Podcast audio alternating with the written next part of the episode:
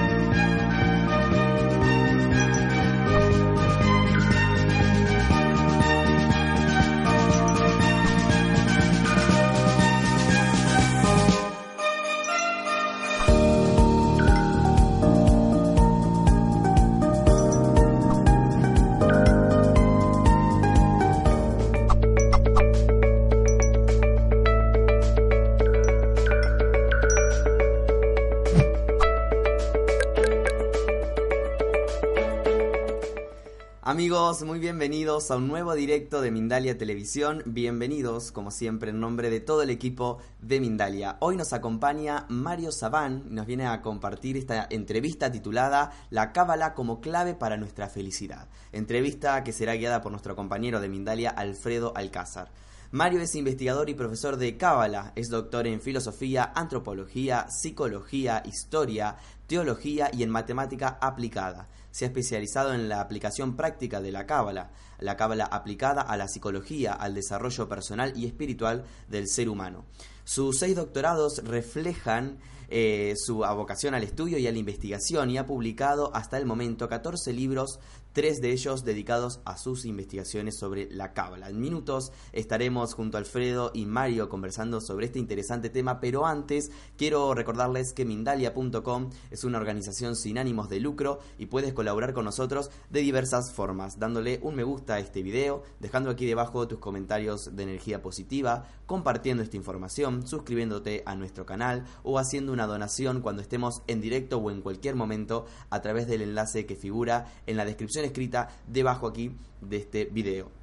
Y antes de comenzar, Mindalia quiere darles un mensaje, dado a los acontecimientos que han sucedido recientemente. Queremos decirle que nos duele cada imagen que vemos estos días eh, de Australia. Necesitamos vivir en un mundo más sano, donde podamos respirar aire puro. Un mundo donde no mueran injustamente más personas y se extingan especies enteras sin poder darle remedio por nuestra parte. Si no comenzamos ya a tener un consumo más consciente, muchos países correrán con el infortunio de Australia y Brasil qué le estamos haciendo a nuestro mundo y cómo podemos ayudar a remediar este calentamiento global. Aún estamos a tiempo. Por último, antes de pasar a nuestros invitados, quiero recordarles que pueden participar en este directo e interactuar con nosotros de diversas maneras, eh, enviando sus preguntas para nuestro invitado a través de un audio de WhatsApp de no más de 45 segundos de duración al número de WhatsApp que aparece ahora mismo en pantalla o también puedes hacerlo escribiendo en el, en el chat a través del formato habitual que es palabra pregunta mayúscula seguido del país del cual nos estás viendo y nos estás escribiendo, seguido de tu nombre y finalmente tu pregunta en cuestión. Así podremos localizar tu pregunta y se la trasladaremos a nuestro invitado. Y ya voy a dar paso entonces a Alfredo Alcázar y la entrevista junto a Mario Sabán. Muy bienvenido, Alfredo. Gracias, eh, Gonzalo, por estar ahí. También gracias y bienvenido a Mario Sabán.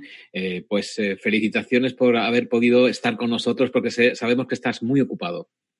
Bueno, más que ocupado, eh, voy a hablar de mi vida privada. Llegué hoy a la mañana en avión de Argentina y no dormí en el avión, con lo cual ahora sería mi hora 36, pero misteriosamente estoy despierto.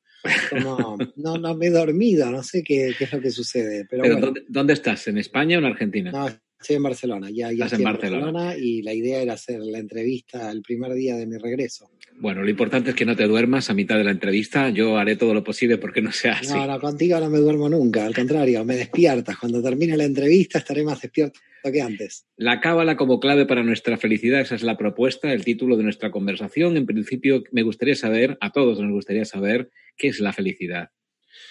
Eh, la felicidad para la cábala es conectarse con el infinito, dado que todo lo finito hace que la persona se vuelva infeliz.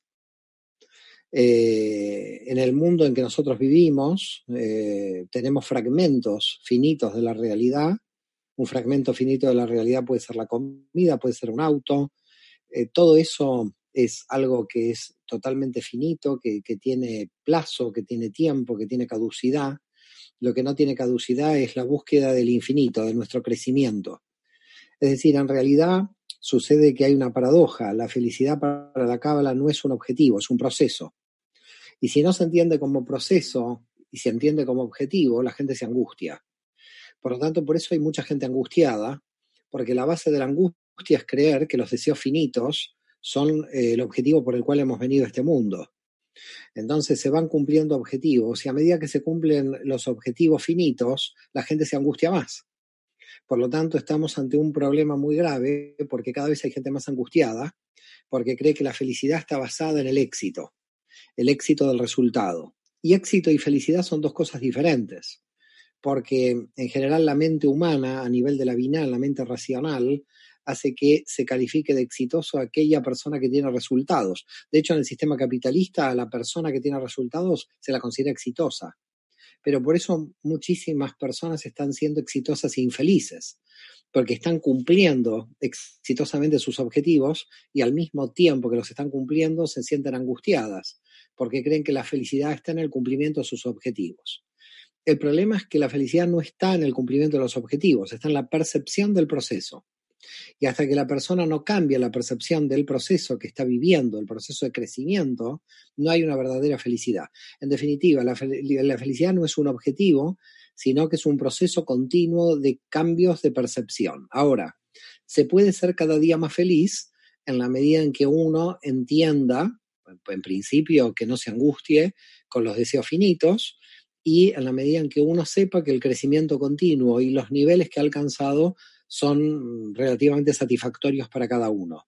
Por otra parte, también esos niveles o estados tampoco se pueden medir porque en cuanto los medimos, volvemos al tema de los objetivos y los resultados.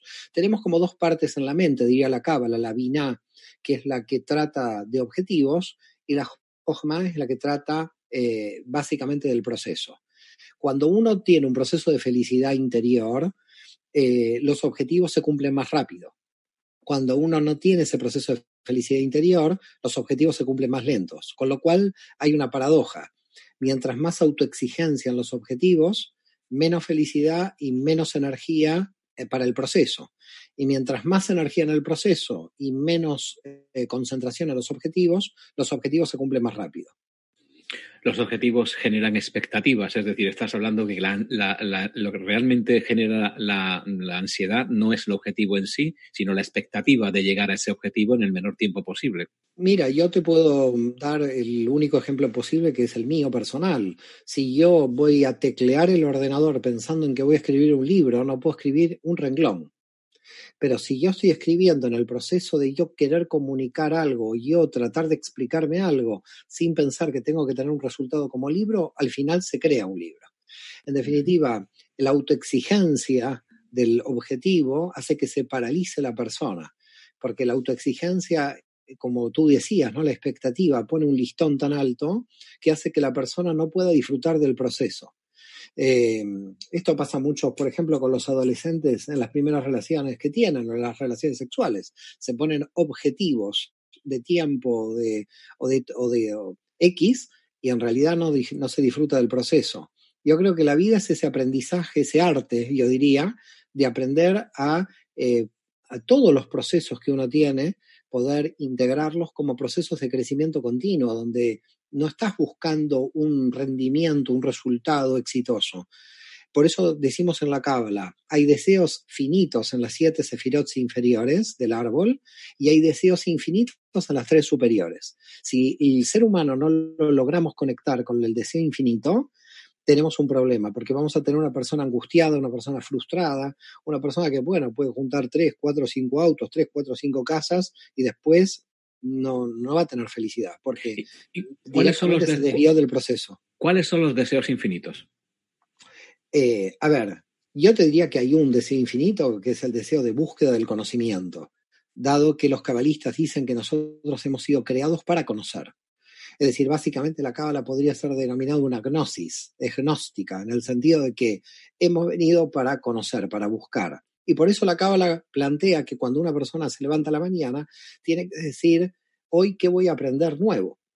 Si una persona a la noche dice, hoy no he aprendido nada nuevo, dicen los cabalistas, como Nachman de Bratslav, es como que no ha venido a este mundo, como que ese día estuviste muerto.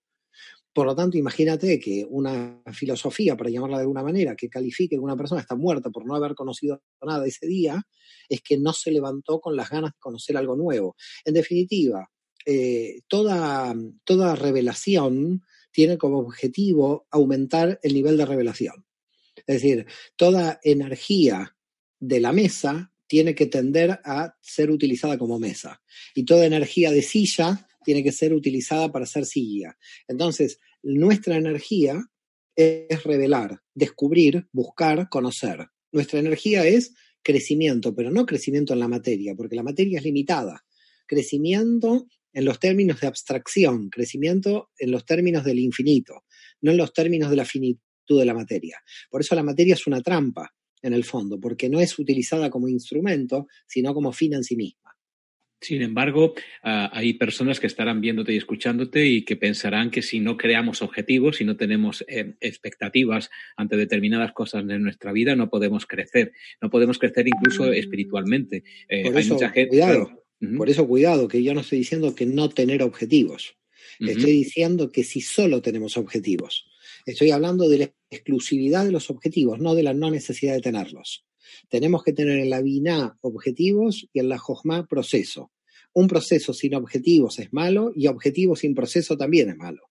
Ambas tienen que estar unidas. Por eso el Zohar, el gran li- libro de la mística hebrea de la Edad Media, va a decir la copulación entre lo masculino y lo femenino. Lo masculino es el proceso de crecimiento y lo femenino es lo que revela, lo que reduce, lo que se retrae. El objetivo es lo que se retrae, porque el objetivo lo fijas. ¿Cuáles son los objetivos de este año? ¿Cuáles son los objetivos de este mes? Por lo tanto, reduces la realidad. Ahora, la cuestión es, esos objetivos tienen que ser intermediarios de impulsar mayores satisfacciones en el proceso. No tiene que una persona terminar en el objetivo en sí misma. Una persona, para la cábala, que termina con el objetivo finito en sí mismo es un idólatra.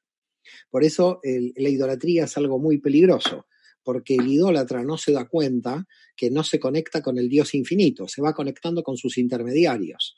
La gente se conecta con los ángeles, se conecta con los santos, se conecta con las vírgenes, se conectan con los nombres de Dios, con los 72 nombres de Dios, se conectan. Nosotros tenemos un sistema increíble de intermediarios, pero esos intermediarios son intermediarios. Tenemos que tener esa conciencia de intermediación para seguir avanzando en niveles superiores.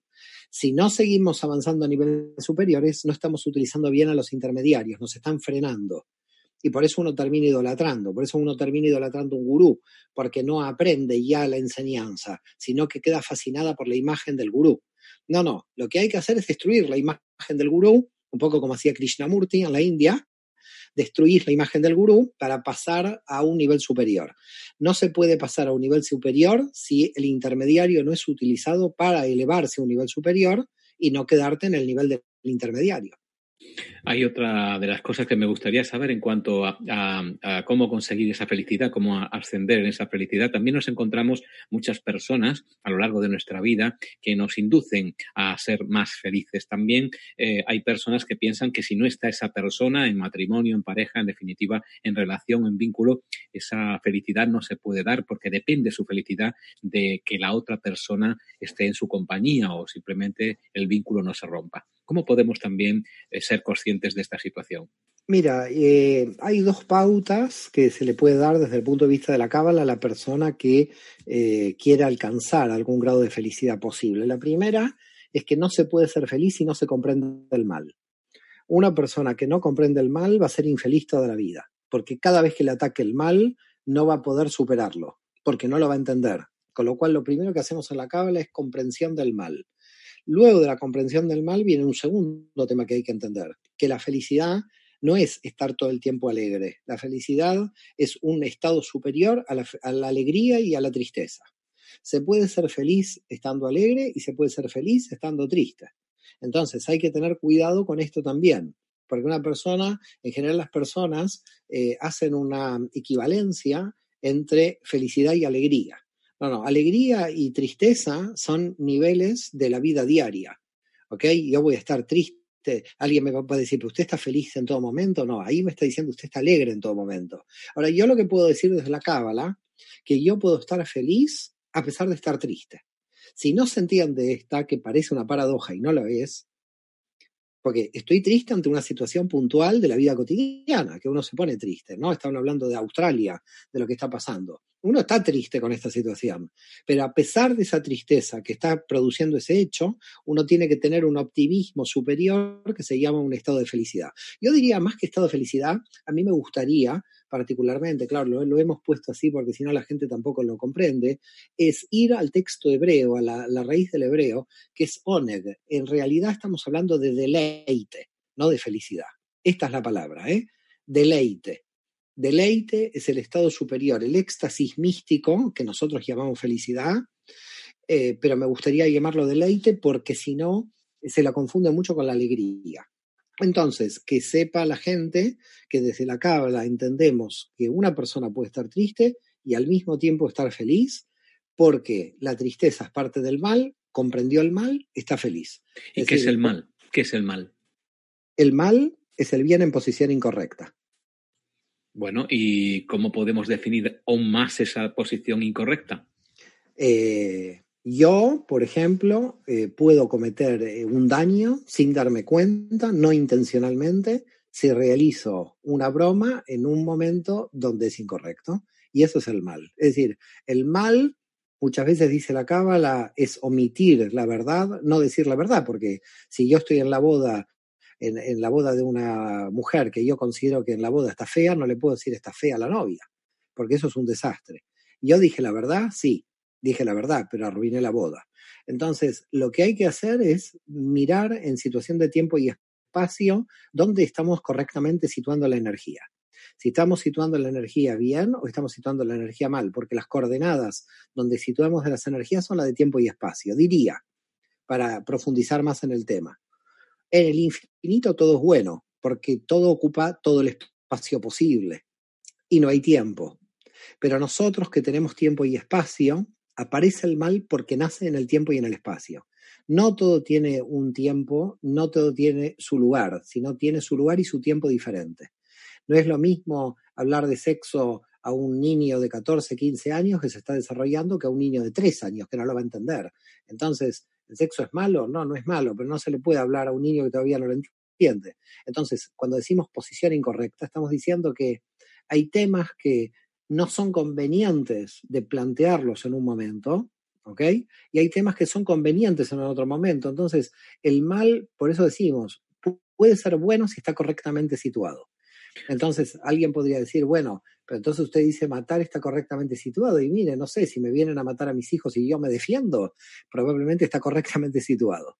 Entonces, a lo que, a lo que vamos es, todo eh, puede estar correcto o incorrecto según la situación de tiempo y espacio. Claro que como no vivimos en el infinito, donde todo es bueno porque todo el espacio está ocupado y no hay espacio, estaríamos en la felicidad más absoluta. Nosotros tenemos libre albedrío justamente porque tenemos esta opción de decidir dónde vamos a situar la energía, si la situamos correcta o incorrectamente. Así que podría decirte que no, no te diría que somos libres porque existe el mal, pero sí existe el mal porque somos libres. De todas maneras, es, eh, en, tus palabras puedo eh, escabullirme y buscar justificantes para justificar el mal que yo puedo hacer, porque desde mi punto de vista, desde mi óptica, desde mi creencia y desde mi situación en el aquí y ahora, puedo justificar ese mal en base a todo lo que acabo de decirte, con lo cual hasta el eh, más horror, horrible tormento puede ser justificable. A ver, eh, una cosa es comprensión y otra es justificación. Son dos cosas diferentes. Yo puedo comprender a un asesino, pero no lo justifico.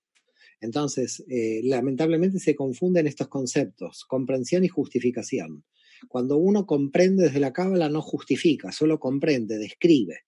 Cuando nosotros estamos en justificación, estamos poniendo un valor, sea positivo o negativo. Cuando estamos en comprensión, no estamos poniéndole ningún valor, estamos describiendo un hecho. Yo puedo describir que se cae un cometa o un meteorito y estamos haciendo comprensión. No estoy diciendo que es bueno o malo. Si cayó en el desierto, no mató gente, es neutro, pero si cayó en una ciudad y mata muchísima gente, es malo. Entonces, en realidad es dónde cayó el meteorito, dónde cayó el cometa. Aquí lo que estamos hablando es, en la cábala primero tenemos que describir, describir eh, sin hacer un análisis del bien y el mal como valor. Por eso dice Joseph Caro, cuando una persona entiende el bien y el mal que tiene la misma raíz, porque el bien y el mal tienen la misma raíz. Así como yo me puedo electrocutar con la electricidad, también me puedo iluminar. Por lo tanto, el problema del bien y el mal. Es verdad lo que tú dices, que podría servir para justificación. Yo entonces dividiría, primer punto, justificación y comprensión, que ya lo, ya lo dijimos, lo la primero lo que hace es comprensión, es dat, conocimiento, y luego eh, saber de que no existe justificación porque hay otra oración dentro de la Kabbalah, y es del siglo II de nuestra era, tiene 18 siglos o 19, este, este, esta oración, esta enseñanza que dice, duda de ti mismo hasta el día de tu muerte. Con lo cual, eh, cuando nos está poniendo la cábala en dudar de nosotros mismos hasta el día de nuestra muerte, es porque la cábala nos quiere eh, hacer entender que nosotros, ¿cómo podemos tener la verdad si somos fragmentos también limitados? Entonces, en la medida en que yo soy un fragmento limitado, yo no puedo decir, mira, Alfredo, tengo la verdad. ¿La verdad de qué? De este fragmento. Es una verdad muy, muy limitada. Entonces, una verdad muy limitada no es verdad. Una, es una parte de la verdad total tal, pero no es la verdad. Entonces, en la Cábala no puede haber dogma, porque dogma sería que yo he llegado a la verdad absoluta, soy el infinito, no puedo ser el infinito. Por lo tanto, desde la Cábala no planteamos la, dogmática de que tengo la verdad, porque tengo la verdad es ser Dios, es decir, ser el Dios infinito. Si soy un fragmento de Dios en esta realidad, yo indudablemente no puedo no mentir, pero no digo la verdad, porque la verdad total no la tengo, no accedo a la verdad absoluta. Entonces, ¿qué tengo? ¿Una verdad relativa? Tampoco. Tengo una verdad parcial. No es relativa, porque es absoluta en mi completitud, y no es absoluta en relación a la totalidad, porque no soy el infinito. Por lo tanto, tengo niveles de conocimiento que van aumentando los niveles de mi expansión en la limitación que tengo. Soy un receptor que estoy ampliando mi limitación a partir de mi conocimiento. Entonces, en ningún momento puedo decir que tengo la verdad y por eso la Kabbalah dice duda de ti mismo hasta el día de tu muerte. Con lo cual, la justificación quedaría anulada. Nunca yo me estoy justificando, sino que en todo momento estoy dudando de mi posición. Estás hablando de que la felicidad o lo que llamamos eh, el deleite, eh, le llama la cábala, el, deleite, es, eh, tiene que ver con el conocimiento. El conocimiento se nos ha mostrado que viene a través del intelecto, a través de nuestro cerebro, a través de la mente, nunca a través del corazón. El conocimiento, ¿cómo se adquiere? Si se quiere mm, vivir de corazón, con corazón. Mira, en el árbol de la vida el conocimiento está fluye y se traspasa por 22 canales. Y esos 22 canales unen el cerebro, el corazón y la experiencia de la materia. Una persona no tiene conocimiento si no lo sintió, si no lo pensó y si no lo experimentó. Es decir, si no tiene estos tres puntos, alguien puede decir, lo pensé, no tiene conocimiento en la cábala. Lo tenía que haber experimentado. Lo experimenté y no lo pensé, no tiene conocimiento, porque el conocimiento es un flujo de energía que va por 22 canales a, toda la estructura del árbol de la vida, que son las 10 dimensiones. Por lo tanto, si tú me preguntas, bueno, ¿cuál es el conocimiento? ¿Conocimiento en qué dimensión? Porque en cada una de las 10 hay conocimiento. Entonces, cada una de las 10 me aporta una visión de conocimiento a mí. Es decir, si yo toco algo con el pie o toco algo con la mano, mi, sensibilidad de conocimiento experiencial es diferente, porque mi pie está sintiendo algo y mi mano está sintiendo algo y si lo toco con la cabeza, mi cabeza va a sentir otra cosa. Porque lo toco con la mano, con el pie y con la cabeza, que son sensaciones de experiencias de conocimiento diferentes. En realidad, yo no estoy relacionado con ese objeto que estoy tocando. Claro, pero de tres modos diferentes. Lo que estaría diciendo la cábala, que toda la realidad del alma humana tiene diez modos de conocimientos diferentes con respecto a la realidad. Y si nosotros no conocemos los diez modos de conocimiento y sus interrelaciones, no podemos decir que conocemos, porque también estamos conociendo parcialmente. Por lo tanto, conocimiento quiere decir en la cábala unión. Unión de diez modos de conocimiento. No sé si me está siguiendo. Entonces, ¿qué es conocimiento en la cábala? Unión de diez modos de conocimiento. Estudié cinco modos de conocimiento, me faltan cinco. Estudié solo a Freud, me falta Jung, no conozco. Estudié solo Jung, me falta Freud, no conozco. ¿Qué dice la cábala? Tengo que estudiar música, arte, literatura, matemática. Tengo que estudiar básicamente todas las disciplinas que hay en la realidad para decir que conozco, porque todo está interrelacionado, porque nosotros estamos hoy en una experiencia de independencia de disciplinas, donde cada una disciplina está trabajando y se está especializando. Esa especialización tan alta de las disciplinas para la cábala es no conocer, porque la cábala es unir, no dividir. Nosotros vamos especializándonos, nos vamos dividiendo más.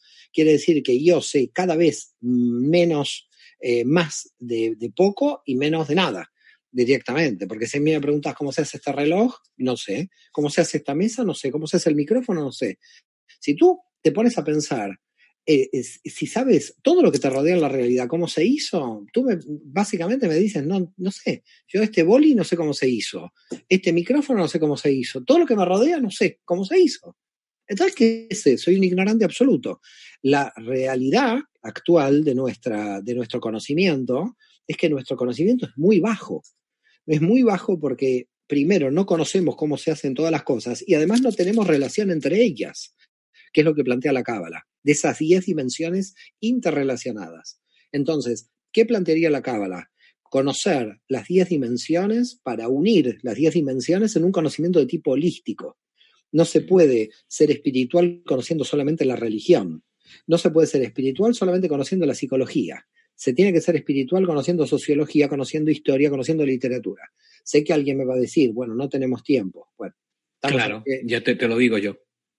Bueno, yo también te lo podría decir, pero no es, eh, no es excusa, porque ya sabemos que como por ahora vamos a morir, digo por ahora porque en el futuro para la cábala vamos a ser inmortales, eh, como por ahora vamos a morir, seguramente tenemos la limitación del propio espacio-tiempo de nuestra propia existencia. Pero Mario, eso nos crea una expectativa, nos crea una sensación de ansiedad, porque tenemos que conocerlo todo para integrarlo y poder tener el conocimiento, la experiencia y también eh, aprenderlo con H intercalada. El conocimiento que... estoy hablando no, ¿Sí? no es un conocimiento de las particularidades del objeto, sino de su función. Sí. Cuidado con lo que estoy diciendo ahora hay mucha gente que cree que conocer los detalles del reloj es saber para qué sirve el reloj.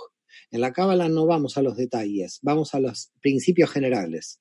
Si no, sería imposible si entramos en los detalles de todas las cosas. Vale. Sería imposible. No, no. Nosotros entramos en cada dimensión en lo que nosotros llamamos principios generales. ¿Y cuál Saber es el principio? cómo funciona esa dimensión. ¿Cuál es el principio general del reloj? El principio general del reloj, que yo sepa, es dar la hora. Ese Sí. es el principio general del reloj. Ahora, yo del relojero no tengo ni idea de la mecánica de la relojería. Ahora, yo no tengo que estudiar la mecánica de la relojería para saber que el reloj tiene que dar la hora. Ahora, si una persona compra el reloj, no porque dé la hora, sino porque va a mostrar a sus amigos que es un reloj de oro de 50 mil dólares eh, o euros, estamos ante un problema. Otra dimensión.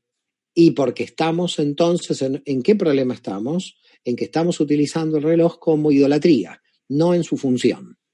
Entonces, podemos decir que todo puede ser utilizado fuera de su función, lo cual nos lleva a la idolatría, o puede o ser utilizado dentro de su función. Cuando sabemos su función, ya sabemos todo, porque lo que necesitamos saber es su función, no los detalles particulares.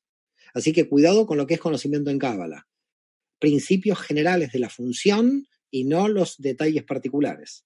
Hoy viniste muy, hoy viniste muy teólogo. muy eh, teólogo, Alfredo vine muy teólogo, sí. Estás muy Eh, teólogo, te tengo que, estoy como, voy a empezar a sacar los libros de acá atrás para defenderme de Alfredo, porque vino hoy en plan teólogo, en plan conceptual, me está Es agarrando que con los no, conceptos, no, me, Alfredo. no me puedes, no me puedes ceñir a determinados papeles porque si no me matas y no quiero que me mates tan pronto. No, no quiero, no, yo jamás haría eso, por favor. la pregunta, la pre- bueno, me matas intelectualmente, quiero decir que no estoy sujeto a moldes, se puede también cambiar en un momento determinado cuando No, pero menos- muy fuerte lo tuyo, estamos hablando de conceptos, me encanta entrar en los conceptos. Bueno, Pero te lo a, ver, a ver si recibimos la crítica de, de los fariseos hipócritas. Entremos en otra cuestión que es eh, cómo nos prometen el nirvana, cómo nos prometen determinadas filosofías la trascendencia cuando tenemos que conocer tanto y acceder a ella a través No, del perdón, la cábala no promete nada. Vamos La cábala no, he dicho determinadas filosofías, Ah, determinadas filosofías, bueno, no, no, la no, los cábala. que prometen son peligrosos. No, no, no, no hay que prometer absolutamente nada. Bueno, nos prometen el cielo todos los días cuando vamos a la iglesia. Bueno, no sé, yo, eh, claro, yo voy a la sinagoga, ahí en el- la sinagoga no sé qué me prometen, pero en realidad eh, hay que tener cuidado con las religiones y sus promesas. Eso hay que tenerlo claro, ¿no? Porque yo me voy a poner, muchas veces en el judaísmo pasa, si usted hace tal ritual o se pone tal cosa, usted ha accedido a una energía superior en el cielo. Bueno, yo también mirando el amanecer también puedo acceder a una energía superior en el cielo. Así que hay que tener mucho cuidado con el ritualismo exacerbado de las religiones, donde solamente a través de ese ritualismo se puede llegar. Es verdad, y aquí comparto con, todas las religiones, que hay procesos simbólicos dentro del ritual que son potentes. Esto es real. Y esto nadie lo va a poner en duda. Ahora, que esos procesos simbólicos me los asocian a intermediaciones idolátricas son dos cosas diferentes. Yo voy a hacer un ritual porque tengo una conexión con el infinito. Pero si yo ese ritual lo voy a exaltar eh, como un intermediario, vuelvo otra vez al mismo concepto anterior de la intermediación. Entonces, si a mí me prometen algo, peligro, porque no se promete nada. No, no hay que prometer nada, o por lo menos si las religiones lo prometen, van por mal camino. Porque cuando la persona no lo encuentra, esa promesa no es válida, se ha caído. La persona entonces se vuelve atea automáticamente. Y yo cada vez entiendo más a los ateos o a la gente eh, religiosa, porque en realidad si te prometen algo que no se cumple, no, no funciona. En la espiritualidad, en realidad no habría que prometer absolutamente nada. Yo, de hecho, creo que es, este es el punto. Porque si tú estás prometiendo, aumentas las ex- expectativas. Y otra vez volvemos al asunto del- de la trampa de los resultados.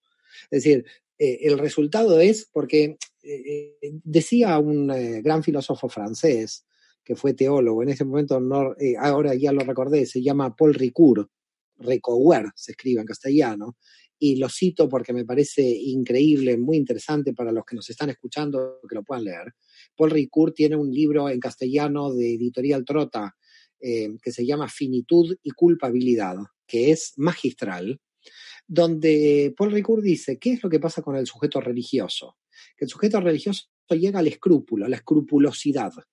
¿Qué es la escrupulosidad? Voy, eh, voy cumpliendo todos los detalles porque es como que Dios me está evaluando de acuerdo a todos los detalles. Y, y claro, el camino de la escrupulosidad es un camino totalmente antiespiritual, porque perdiste totalmente la idea de proceso de conectarte, de, de, de llegar a ese éxtasis. En vez de estar con ese éxtasis, estás preocupado de no cumplir con la liturgia o con el ritual. Burocratiza- burocratizando un poco la religión, ¿no? Claro, con la consiguiente problema que si no cumplís en algo te cargas de culpa.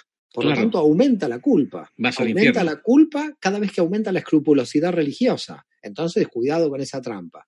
No hay que prometer nada, Alfredo. Lo que hay que hacer es ser libres. Ahora, ser libres es muy complicado, porque en general la gente también quiere un sistema de seguridad. Entonces, hay que compatibilizar un sistema de seguridad, que son las creencias básicamente infantiles, de donde cada uno de nosotros ha sido criado y educado, que hay que tenerle mucho respeto a esas creencias infantiles, porque son básicamente emocionales, no son intelectuales. Y luego nuestro desarrollo intelectual, que lentamente va medrando o va rectificando muchísimas de las cuestiones emocionales con las cuales hemos sido criados. Por eso, vuelvo a reiterarte que el conocimiento mm, es difícil, porque a veces está, yo diría que en todos los, no, no a veces, en todos los seres humanos, totalmente condicionados por la educación y la cultura en la que hemos, en la que nos hemos desarrollado, y que cuando nosotros queremos cambiar algo de ese desarrollo, nos encontramos básicamente sintiéndonos traidores a nuestro grupo étnico o a nuestro grupo religioso. Entonces, toda la gente en el mundo espiritual hemos pasado en alguna, en alguna etapa por el, autocalificativo de traidor. ¿Y tú qué haces eh, al final de todo esto? Al final de todo esto, convertirse en nada. Porque cuando uno se convierte en nada, ah, ¿no? Te ríes, pero es así. Cuando uno se convierte en nada, no se califica como, como algo, porque el problema es Satán y el concepto. Satán está en el concepto. Satán está en cuando querés conceptualizar. Cuando querés conceptualizar, ya apareció Satán, porque ese concepto está dividido de todo lo demás. Entonces, si no huyes de los conceptos en algún punto, no puedes llegar a la felicidad, porque vas a estar atrapado por tu propia mente conceptual. Y la propia mente conceptual te va a estar llevando por recovecos, porque, claro, te está vendiendo algo la mente conceptual. Te está vendiendo la seducción de la mente te está diciendo hoy, mira Alfredo, qué inteligente que eres. Entonces, wow, ¿sabes cómo está comiendo ahí la mente? La seducción mental es brutal. Entonces, claro, la seducción mental con su ego te va comiendo, tú te vas sintiendo mejor, vas conceptualizando más, crees que además controlas más la realidad y ese es el único camino para que aumente la angustia. Por eso aumentan los miedos y la angustia, porque cada vez que aumentas el nivel de control conceptual, va aumentando la angustia. Para ser feliz, hay que desandar todos los conceptos, como decía Brahma Bulafia, desestructurar todos los conceptos hasta que no queden conceptos, hacer puré de patatas con los conceptos para ir liberándonos de nuestros condicionamientos mentales. Menuda catarsis tenemos que hacer en vida. Es una buena limpieza de la alfombra, ¿no? Uh, una, limpieza, imagínate que en hebreo duda quiere decir eh, ser completo. Claro, una buena aspiradora. Si dudas de todo, llegas a estar completo. Y no, cuidado, que no es una duda que te lleva a la angustia, es una duda que te lleva a la liberación del concepto. Por lo tanto, ese es el camino de la felicidad. Esa duda que tiene la Dalet en el hebreo, que es Dat, el conocimiento, que es un conocimiento que ya te estás apoyando en la nada. Por lo tanto, cuidado, no te estás apoyando en un punto. ¿Por qué no eres idólatra? No te apoyas en un punto. Pero ser feliz en ese nivel es muy difícil y la gente prefiere ser infeliz con seguridad. Una buena manera de afrontar todo esto es con el humor, es decir, relativizar todo y generar un poco más de endorfinas para vivir más feliz, más que pensar que uno tiene que ser feliz. Totalmente. Yo, eh, si no tengo las 36 horas de no sueño, soy más humorí, tengo más humor. Pero eh, eh, totalmente lo que tú dices, porque el humor, esto lo dice Schopenhauer y es muy interesante, el humor es una crítica a la mente sin que la mente se dé cuenta. Mm, muy, inteligente por su parte. Muy inteligente Schopenhauer. Es decir, el humor es mostrar tu paradoja sin mostrar seriamente la paradoja, porque si la muestras seriamente la paradoja, te sientes mal contigo, porque eres un hipócrita en el fondo. Entonces muestras tu hipocresía, entre comillas, o paradoja a través del humor, y entonces la mente se relaja. Bueno, ha llegado el momento, ya nos hemos pasado de tiempo, pero ha llegado el momento. Es muy interesante la conversación, evidentemente, y me, cautiva siempre hablar contigo. Vamos a decir algo interesante en nombre de Mindali. A la vuelta volvemos con las preguntas ya en directo que han hecho bastantes personas que te están viendo desde Chile, pasando por Japón y terminando en Israel. Así es que mucha gente viéndote también y escuchándote. Adelante, Gonzalo, con esta, este mensaje de Mindalia y volvemos con Mario Sabán en la Cábala como clave para nuestra felicidad. Entrevista en directo que estamos manteniendo. Muchas gracias Alfredo, muchas gracias Mario también por compartir toda esta información aquí con nosotros y nuestros espectadores. Y antes de pasar a las preguntas y respuestas, queremos recordarte que Mindalia Viajes te invita a realizar el viaje de tu vida del 3 al 10 de julio de 2020. Podrás disfrutar junto a nosotros Avalon y los círculos de las cosechas, una experiencia mágica junto al dúo Ananda Sananda y al cofundador de Mindalia, Alfredo Alcázar. Y ahora los invito a que juntos veamos el video que Mindalia Viajes preparó para conocer un poco más acerca de esta única experiencia.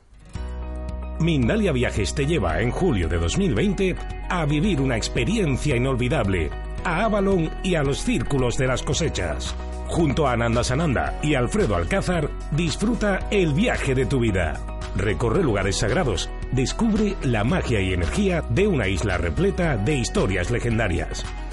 Solicita más información en viajes@mindalia.com o al más 34 670 037 704. Reserva tu plaza. Viajar junto a nosotros es tu destino. Muy bien amigos, así pasaba la información y si quieren más eh, información sobre esta propuesta o todas las propuestas que Mindalia Viajes tiene para ti, puedes hacerlo ingresando en nuestra página web www.mindalia.com. Y ahora sí, le cedo nuevamente la palabra a Alfredo para que continuemos con esta interesante entrevista. Estamos en directo con Mario Sabán. La cábala como clave para nuestra felicidad es el leitmotiv de nuestra conversación, a la que se unen todas las personas que están haciendo las preguntas a lo largo de todo el planeta. Para Mario Sabán, vamos a empezar con México. José Campuzano pregunta: ¿Qué dice la cábala acerca del destino? ¿Lo podemos modificar con la cábala? ¿Cómo interactuamos con los 10 sefirot para crecer espiritualmente? Y te da un abrazo desde México. Bueno, muchas gracias. Eh, a ver, el tema es el siguiente. Meir Ibn Gabay dice nosotros hacemos a Dios. Cuando dice nosotros hacemos a Dios, ¿qué está diciendo? Porque hay un misterio acá que es de acuerdo a cómo se ve a la realidad. Si se ve del infinito, todo está predestinado. Si se ve desde el infinito, pero nosotros no lo vemos desde el infinito, lo vemos de lo finito y por lo tanto tenemos la ilusión del libre albedrío. Nosotros tenemos posibilidad de cambiar, de elegir algo de este lado, pero del otro lado nuestra elección ya se sabía en la información del otro lado. Por lo tanto, nosotros operamos como si fuéramos libres y tenemos que seguir pensando así, es decir, no, no, estamos capacitados para pensar que no somos libres, pero esa información ya estaría como en el banco de datos del infinito de la decisión que nosotros íbamos a tomar. Eh, por lo tanto, queda claro, es de acuerdo a donde lo veas. Si lo ves de lo finito, del infinito cambia. Pero somos uh -huh. libres para tomar una decisión y cambiarla. Pero acabas de decir que es una ilusión. Sí, porque todo es una ilusión, nosotros también. De pronto voy a hacer pufo y voy a desaparecer ante los ojos de toda la audiencia. Vámonos a España. Juan y Lucas pregunta desde España. La Cábala dice que la reencarnación tiene lugar en el mismo tipo de sexo. Si es así, ¿por qué? No lo creo así por canalizaciones de registros.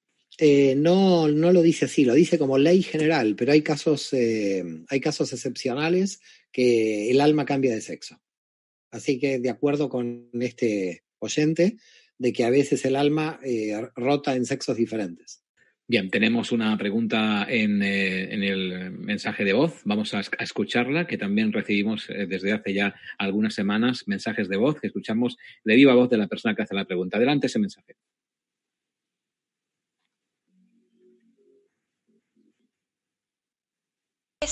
Y crear tu propia receta, por, por así decirlo.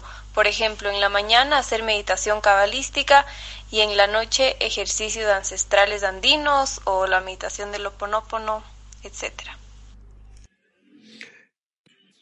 Isabel eh, desde Ecuador es quien hace la pregunta. Bueno, mira, yo considero que cada alma, y lo consideran los cabalistas también, así que yo ahí me uno a toda la tradición, cada alma tiene su camino y uno no puede desviar el camino del otro, eh, creyendo que su camino es verdadero. Es decir, y lo mismo pasa con los rituales. Hay personas que meditan con el Anabekoach, que es un potente mantra meditativo de los 42 nombres de Dios. Eh, otros con los 72 nombres. Otros yo la verdad que no puedo, totalmente de acuerdo también con la oyente, que creo que una persona tiene que terminar haciéndose a su medida. ¿Y cómo lo vemos eso? Porque el propio Maimónides explica esto. Dice en la Guía de los Perplejos que cada profeta habló, contempló y se comunicó con la divinidad de un modo diferente, con un lenguaje diferente. Si los profetas se conectaron con Dios con lenguajes diferentes, cada uno de nosotros tiene la posibilidad de armar de alguna manera su manera de acuerdo a, cómo es su alma, el, nivel de conexión. De todas maneras, hay tantos intermediarios que a veces no sabe uno dónde poner el alma. Yani Alquimia pregunta desde Argentina, ¿cómo tener en su sitio las expectativas para que no nos dominen en el proceso? Bueno, lo que hay que hacer, eso es un tema de entrenamiento, ¿no? Eso es un tema de imun. Imun en hebreo es entrenamiento, de ahí viene el nombre emuná, que quiere decir confianza. Uno cuando tiene confianza es porque tiene entrenamiento. Y el entrenamiento es entrenar a la mente a que realmente cuando aparezca el objeto, el objetivo, lo mantenga el objetivo, pero no lo mantenga tenga un objetivo como dogmático. Entonces, eso es un entrenamiento. Eso es un entrenamiento para pasar de la mente racional, la vina, a la jojma, que es la mente intuitiva, que es un conocimiento más circular, más holístico, totalmente diferente. Pero es con los años. No, no, no se logra. En general, cuando uno no se logra fácilmente, digo. Cuando uno es eh, pequeño o todavía, eh, eh, a ver, hay, algunos pequeños que son excepcionales, que tienen dones también, pero básicamente es con el paso del tiempo. Sobre todo, vuelvo a reiterar, con la comprensión del mal, porque lo que hace la mente racional es tratar de controlar la realidad para que no exista ningún mal y no puede porque la vida y la realidad introducen el mal. El mal, dice Isaac Luria, el gran cabalista del siglo XVI, se introdujo por la divinidad, por el infinito, en el mismo proceso de la creación del universo. Quiere decir que aunque nosotros desaparezcamos como raza humana, el mal sigue existiendo por la estructura limitada del propio universo. Entonces, si nosotros no comprendemos el mal, no comprendemos el funcionamiento de la estructura limitada del universo, y por lo tanto caemos siempre en la dogmática de creer controlar la realidad a través de la seguridad del concepto. A ver si estas 36 horas que no llevas eh, sin dormir en tu viaje pueden eh, hacerse cargo de esta pregunta que te hacen desde Estados Unidos. Atención a ella. ¿Es cierto que la Kabbalah, bueno, ¿es Kabbalah, Kabbalah o Kabbalah? ¿Cómo es? Eh, es Kabbalah. En realidad es acento en la Lo que pasa es que nosotros en el mundo hispanoparlante la llamamos cábala. Tenemos otra acentuación, pero en realidad es cábala. Es bueno, se pueden, se pueden asegurar las dos Son indistintos, así indistintos. Oh, bueno, pues vamos a decir cábala en este caso. Jorge desde Estados Unidos dice, ¿es cierto que la cábala fue creada por los reptilianos y no es bueno para los humanos ya que eso ayuda a que nos roben la energía? Uy, Dios, qué, Por eso te dije, a ver si Esto sí, yo después de 36 horas puedo, puedo contestar cualquier cosa. La verdad que no tengo información, no soy especialista en reptilianos para contestar esta pregunta.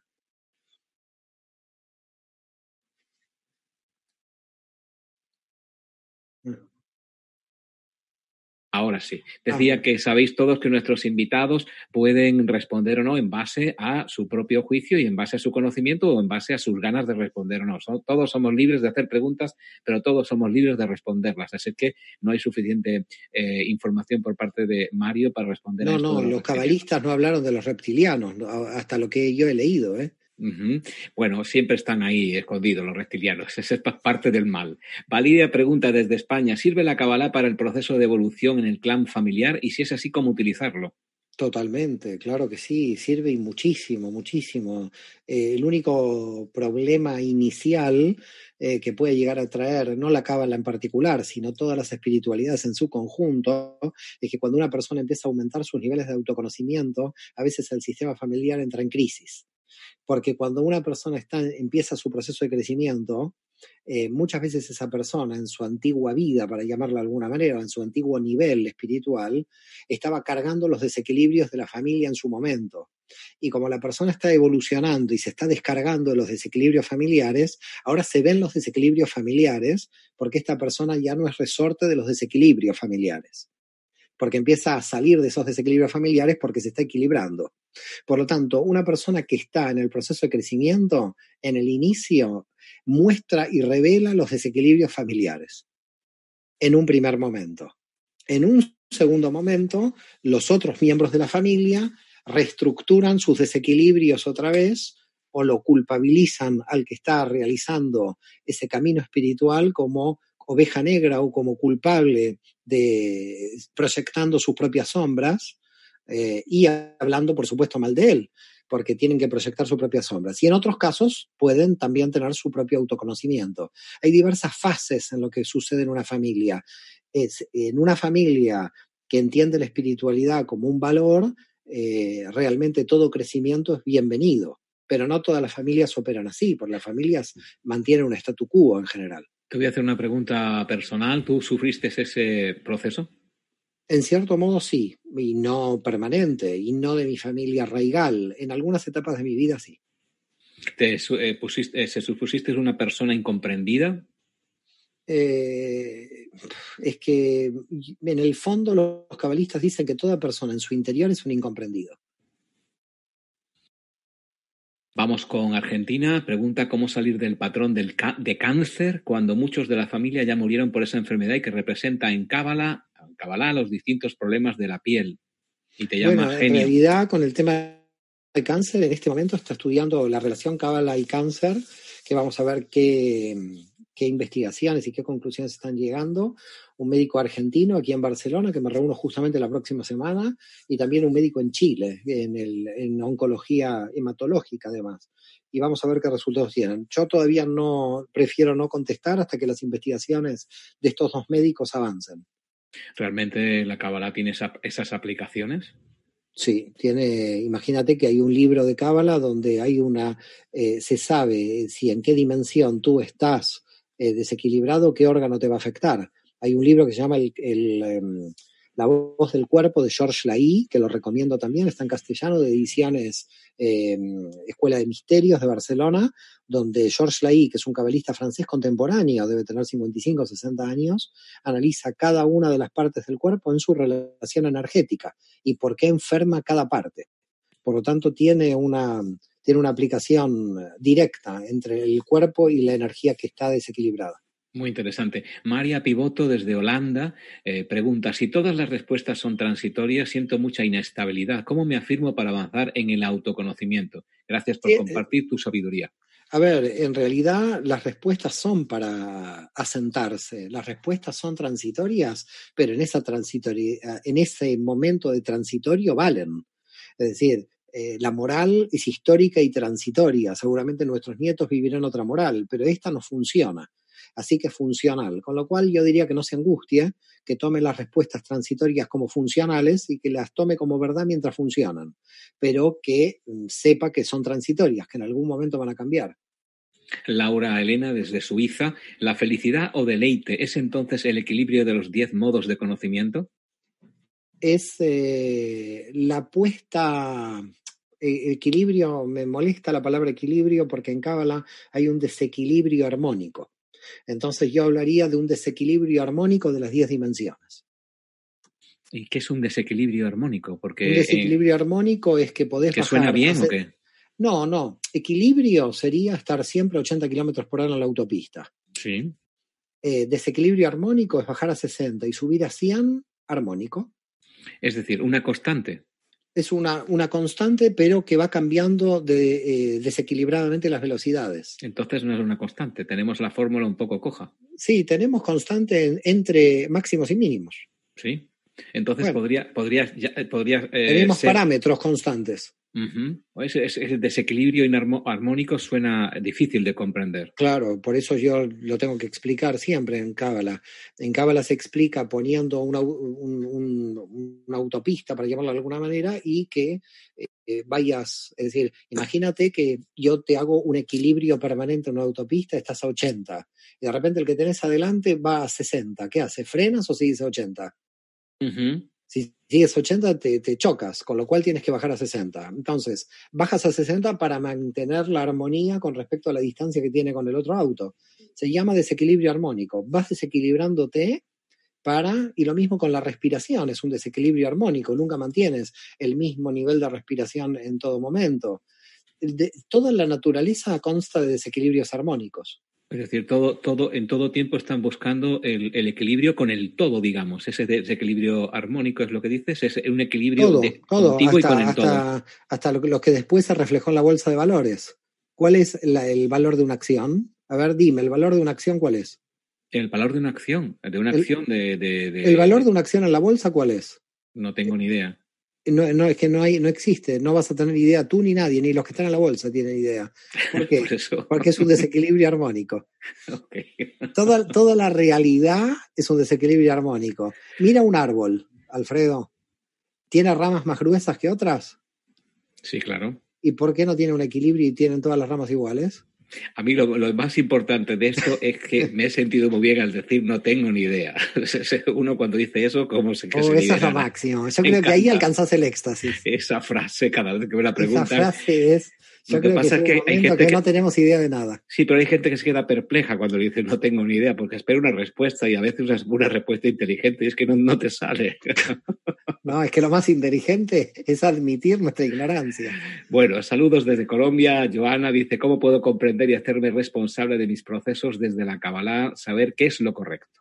Bueno, esto sí, esto es todo el estudio de la Kabbalah. La verdad que realmente dio en, la, en el punto neurálgico esta pregunta, porque saber lo que es correcto es muy, muy difícil en la vida. Hay que tener muchísima sabiduría, muchísima inteligencia. Esto es un tema de prueba y error. Estamos permanentemente tratando de saber si no. Y así todos no somos Dios. Yo creo que al final eh, lo correcto absolutamente no lo vamos a conocer nunca pero nuestros intentos nos hacen mejores. Dos últimas preguntas. Una que nos llega desde México. José Campuzano pregunta, ¿qué dice la Cábala acerca de Jesús? ¿La Cábala es una religión o es una filosofía de vida que nos ayuda a mejorar nuestra vida? Gracias y bendiciones. Yo lo que puedo decirle es el análisis que yo he realizado y que estoy realizando de las parábolas de Jesús, que se pueden todas aplicar a una manifestación del árbol de la vida. Así que no es que dice la cábala, sino que en realidad ya sabemos la gran eh, influencia que tiene toda la mística hebrea en Jesús, que al final fue un místico judío. Tomando en cuenta que Jesús fue un místico judío, podríamos decir claramente que Jesús fue un cabalista. Lo que pasa es que no nos va a hablar en términos tan complejos porque el auditorio que él tenía era los simples pescadores de Galilea, que si tú le hablabas de la armonización de las diez dimensiones, los tipos escapaban. Tenías que hablarle en parábolas. Por lo tanto, el trabajo que me gustaría hacer en el futuro, estoy pensando en ello, es ver si puedo cada parábola de Jesús interpretarla desde el árbol de la vida. Va a ser difícil porque eh, habría que tratar de ir mirándolas, pero creo que se puede llegar a hacer. Así que gran influencia entre la Cábala y Jesús de Nazaret, gran relación. Y gente tarea la que te propones. Karma, pregunta desde España. Señor Sabán, ¿qué diferencia hay entre la reencarnación oriental y el tikkun de la Cábala? En eh, la reencarnación oriental, bueno, en realidad hay todos diferentes problemas aquí, porque Isaac Luria también, y esto yo eh, lo tuve que volver a estudiar, pero es diferente también. Eh, la reencarnación oriental es un movimiento de las almas también con los objetos y con los animales. En principio no habría tal movimiento dentro de la cábala, pero también puede haber grados de conciencia que vayan de un lugar a otro. Es decir, nosotros podríamos decir que para la cábala, cuando exista el ticum total, eh, cuando exista rectificación total del alma, de, las almas, ya no va a ser necesario volver a la materia. Parecería que en la reencarnación oriental es como una cuestión interminable, muchas veces ese proceso, y aquí hay redención total. En un momento ya no va a ser necesaria la materia. Por lo tanto, la materia es otro intermediario más en el proceso de avance del conocimiento, como dijimos antes. He dicho dos preguntas, pero vamos a rematar con una tercera, que es la que viene de Paul Sánchez y ya damos gusto a toda la audiencia con las preguntas. ¿Cuál es el origen del infinito? Es la última pregunta, creo que una pregunta No tiene origen, porque el infinito es infinito, es eterno. Por lo tanto, no hay origen. Bueno, pues hemos llegado al no origen en la conversación que hemos tenido con Mario Sabante. deseamos un buen dormir, nunca mejor dicho, y te agradecemos todas tus palabras, que descanses y eh, últimos 30 segundos para decir lo que te dé la gana. Bueno, primero siempre agradecerte, Alfredo, que me gustan mucho tus entrevistas. ¿eh? que sepa la gente de Mildalia, no sé quiénes son los equipos que hay por ahí ocultos, que me gusta hacer las entrevistas contigo porque eres muy dinámico y me gusta también tu sencillez con respecto a, los planteos que haces. Y la verdad que siempre muy contento con Mindalia porque participa gente de todo el mundo con diversas perspectivas, ¿no? Eh, y siempre enriquece las perspectivas. Al final, yo creo que lo más importante es la pregunta y la gente de Mindalia pregunta mucho. Con lo cual, eh, me siento muy, muy a gusto, sinceramente, en organizar estas entrevistas y creo que todos estamos creciendo, todos estamos en el mismo barco y acá tenemos que cuidarlo entre todos, pero la, clave del barco es la pregunta, no la respuesta. Muchísimas gracias, nos quedamos con eso. La clave de todo esto es la pregunta, no la respuesta, y nosotros nos preguntamos si volveréis a estar con nosotros. Seguro que sí, es una respuesta acertada en una próxima edición de Mindalia en directo. Gracias a todos, gracias a todas por estar ahí, por vuestra participación. Nos volvemos a encontrar aquí en Mindalia Televisión. Gracias y le dejo el testigo a nuestro compañero Gonzalo que despide. Muchas gracias Alfredo y muchas gracias Mario y también muchas gracias a todos ustedes que están del otro lado, desde Argentina, España, México, Colombia, Japón, Estados Unidos, Chile, Uruguay, Suiza, Israel, seguro algún país más que nos ha quedado en el camino. Agradecerles, recordarles que Mindalia.com es una organización sin ánimos de lucro y pueden colaborar con nosotros de diversas maneras, dándole un me gusta a este video, dejando aquí debajo tus comentarios de energía positiva, compartiendo esta información, suscribiéndose a nuestro canal o haciendo una donación cuando estemos en directo o en cualquier momento a través del enlace que figura en la descripción escrita debajo de este video. De esta forma estás haciendo que esta valiosa información le llegue a muchas más personas en todo el mundo y se fomenten más charlas de este tipo con invitados como el que hemos tenido hoy. Muchas gracias a todos y hasta la próxima emisión de Mindalia en directo.